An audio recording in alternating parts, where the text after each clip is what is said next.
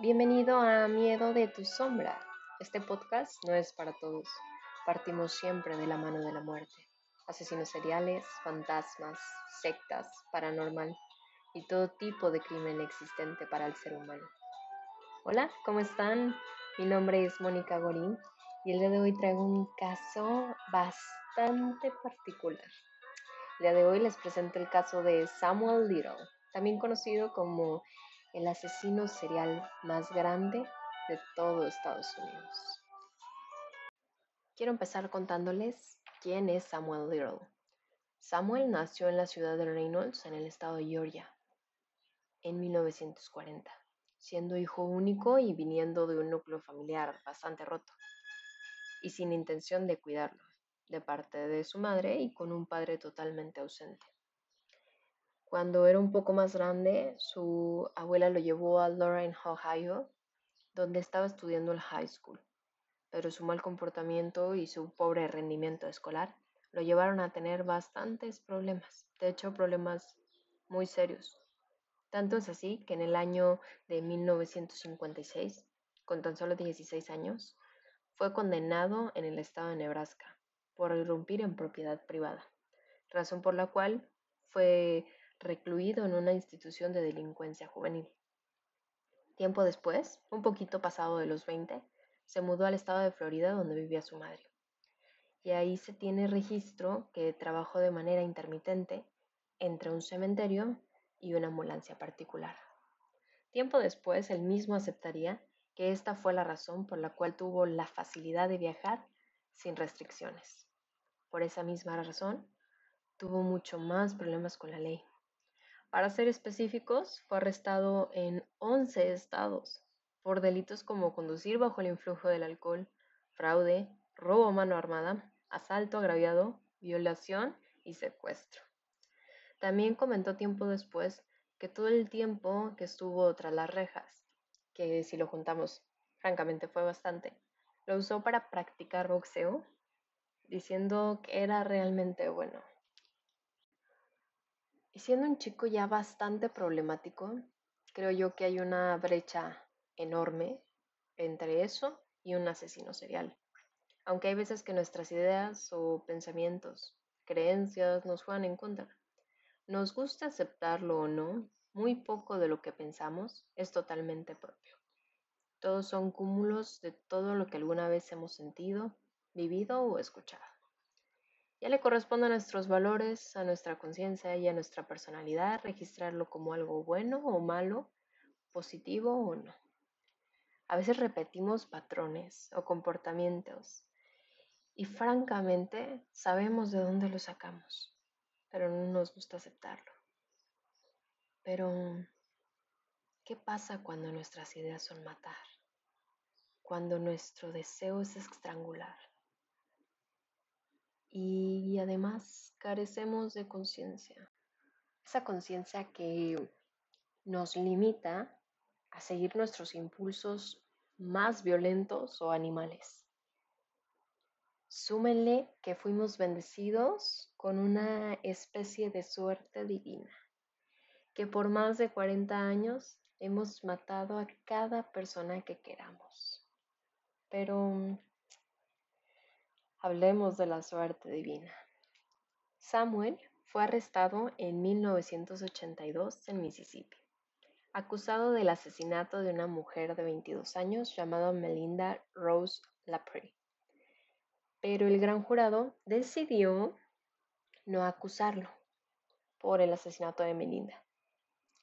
En el mismo momento, a la mitad de la investigación, fue transferido a Florida para ser llevado a juicio por el homicidio de otra chica llamada Patricia Ann Mort, de 26 años, quien fue hallada muerta en septiembre de 1982, ese mismo año.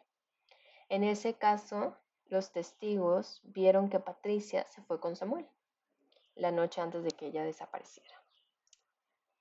Pero al desconfiar de la declaración de los testigos, el jurado lo exoneró de todo en enero de 1984. Pero en octubre de ese mismo año, Laurie Barrios, de 22 años, fue secuestrada, golpeada y estrangulada. A un mes de diferencia, otra chica fue encontrada exactamente igual en la misma zona. Razón por la cual este hombre, Samuel, pasó dos años y medio en la cárcel, quedando en libertad en febrero de 1987. ¿Por qué debería de pedir perdón? ¿Por qué sería mi culpa si Dios así me hizo? Dios sabe todo lo que yo hacía. Esta fue la respuesta de Samuel cuando le preguntaron si se arrepentía. Y ahora mismo la pregunta es, ¿cómo es que nunca lo vincularon? ¿Cómo ninguno de los crímenes en tantos años sí evidentemente la policía tenía sus registros? Por años y años faltó a la ley. Y recuerdan que sus registros no solo estaban en una ciudad o en un estado perdido por todo Estados Unidos, estaban en 11 estados, los estados más importantes de todo Estados Unidos. De hecho, entre 1964 a 1975 fue detenido más de 26 veces. Para poder contarles quiénes fueron las víctimas, necesitaría mucho más que un capítulo en un podcast. Yo creo que daría para toda una temporada de mini. ¿O ustedes cuánto tiempo le considerarían correcto? ¿Cuánto tiempo considerarían hablar sobre los crímenes de 93 mujeres? Sí, escucharon bien. 93 personas murieron. Perdieron la vida en manos de este despiadado hombre. Cuando escuché este número, lo primero en lo que pensé es que tal vez, solo tal vez, quería llamar la atención. O en un caso de psicosis con el trastorno histriónico de la personalidad, pero estaba muy lejos de la realidad. Los analistas del FBI afirman que, entre comillas, todas sus confesiones son creíbles y algo escalofriantes, ya que después de años, años de haber cometido los crímenes, Recuerda dónde las secuestró, cómo las mató, su color de ojos, su complexión, qué traían puesto y en algunas ocasiones dónde dejó los cuerpos. De estas 93 personas, de estos 93 casos, aproximadamente faltan menos de 40 por confirmar. Algunas fueron prostitutas, adictas o vivían en la calle pero todas eran víctimas de bajo perfil. Siempre hay que recordar que la justicia siempre es lenta para el pobre.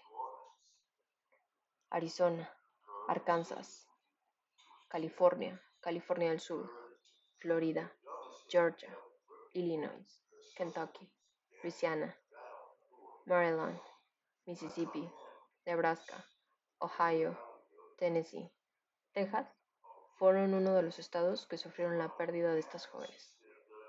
Algo que es muy destacable, o menos desde mi perspectiva, son todos los detalles que puede recordar.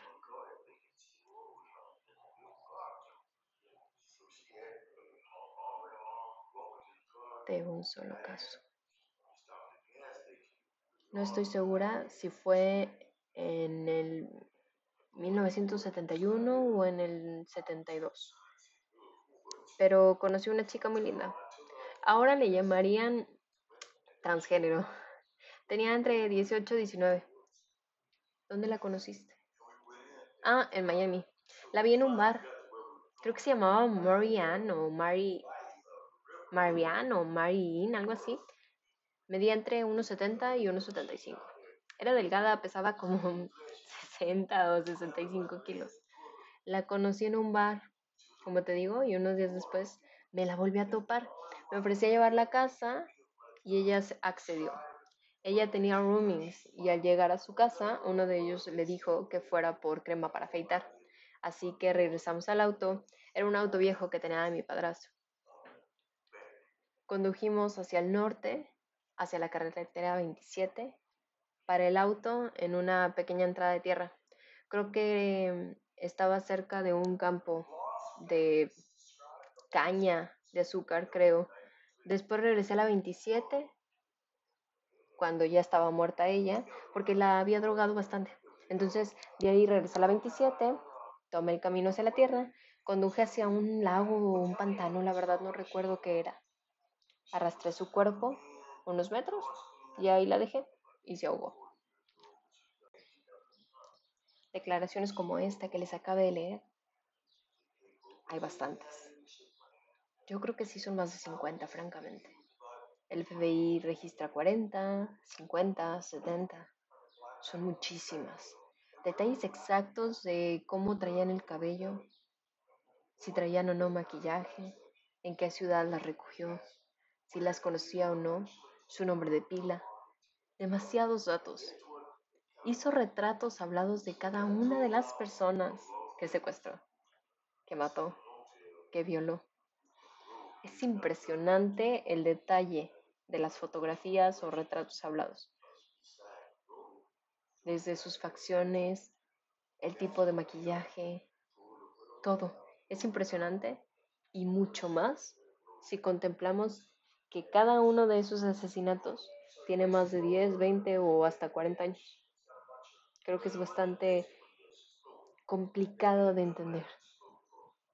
¿Cómo puedes recordar tanto?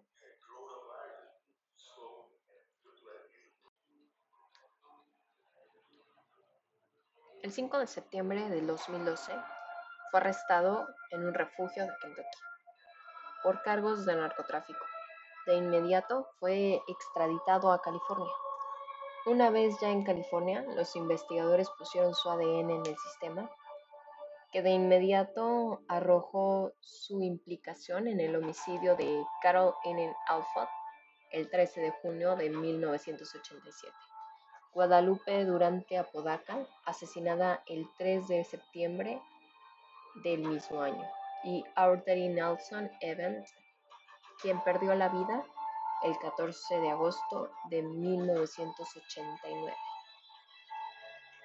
El 25 de septiembre del 2014, Samuel fue hallado culpable y sentenciado a tres cadenas perpetuas, sin libertad condicional. Sin embargo, se reabrió el caso de la chica de Mississippi que les conté anteriormente. Otros cuantos estaban bajo investigación, pero sin más, no había pruebas o testigos. Francamente, no había mucho, pero en el año 2018, James Hall, el sheriff de Texas, que había seguido muy de cerca los casos de Samuel, en su estado viajó hacia California, donde Samuel estaba recluido. Samuel fue muy colaborativo con él. Le dio todo, nombres, caras, lugares, fechas, y de ahí es de donde tenemos toda esta información.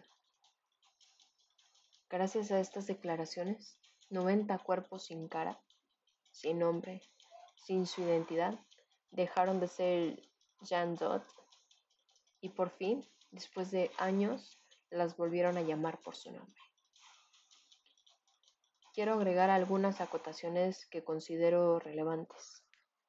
La primera es que se hicieron actualizaciones en el caso de los retratos que él dio. La primera fue el 27 de noviembre del 2018, que salió a la luz y se confirmaron 50 víctimas de las 93 que se le adjudican. La otra fue el 12 de febrero del 2019. Ocho, ocho casos son empatados y recuerda a otros 17 casos más. Recuerden que todos estos casos pues tienen 30, 40 años, así que no le era tan fácil recordar nuevas caras y nuevos casos. El 1 de abril del 2019 agregó 10 dibujos más y reemplazó uno de los anteriores. El 1 de octubre del 2019. Cinco víctimas más fueron confirmadas, dos más se agregaron a la lista, ocho nuevos empates y ocho nuevos retratos. También quería comentarles que en el año 2020, el año pasado, falleció de causas naturales. Francamente investigué bastante, traté de buscar de qué había muerto y no hay información. Tampoco hay información acerca de por qué dejó de matar en 2005. Realmente lo busqué, pero no lo pude encontrar. No creo que un día se haya despertado y simplemente ya no haya querido matar, pero no encontré el motivo.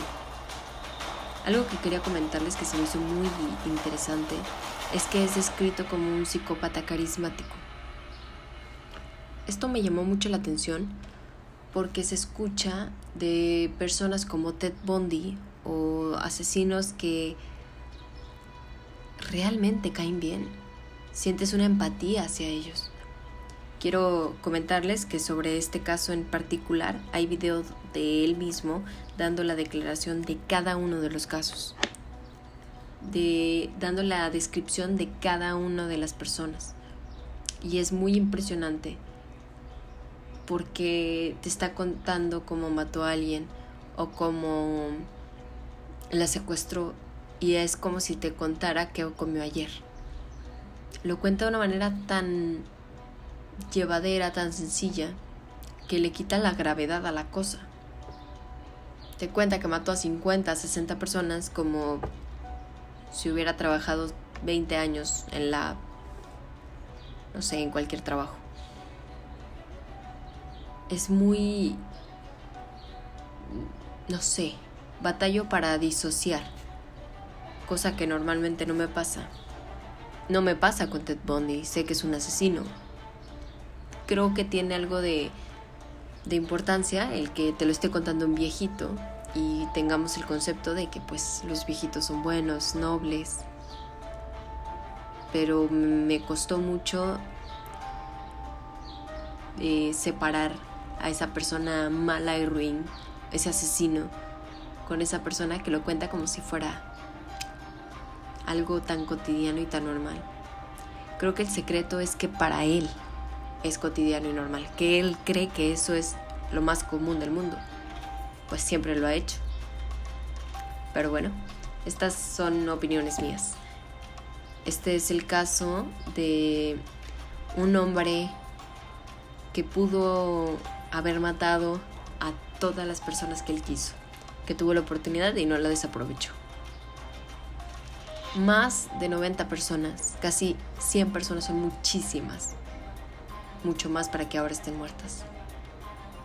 Muy lamentable y recuerden que todo esto lo hago con el mayor respeto posible. Muchísimas gracias por haberme escuchado, espero que sea de su agrado y nos vemos más pronto de lo que pensamos. Y recuerden, Cuídense de su sombra.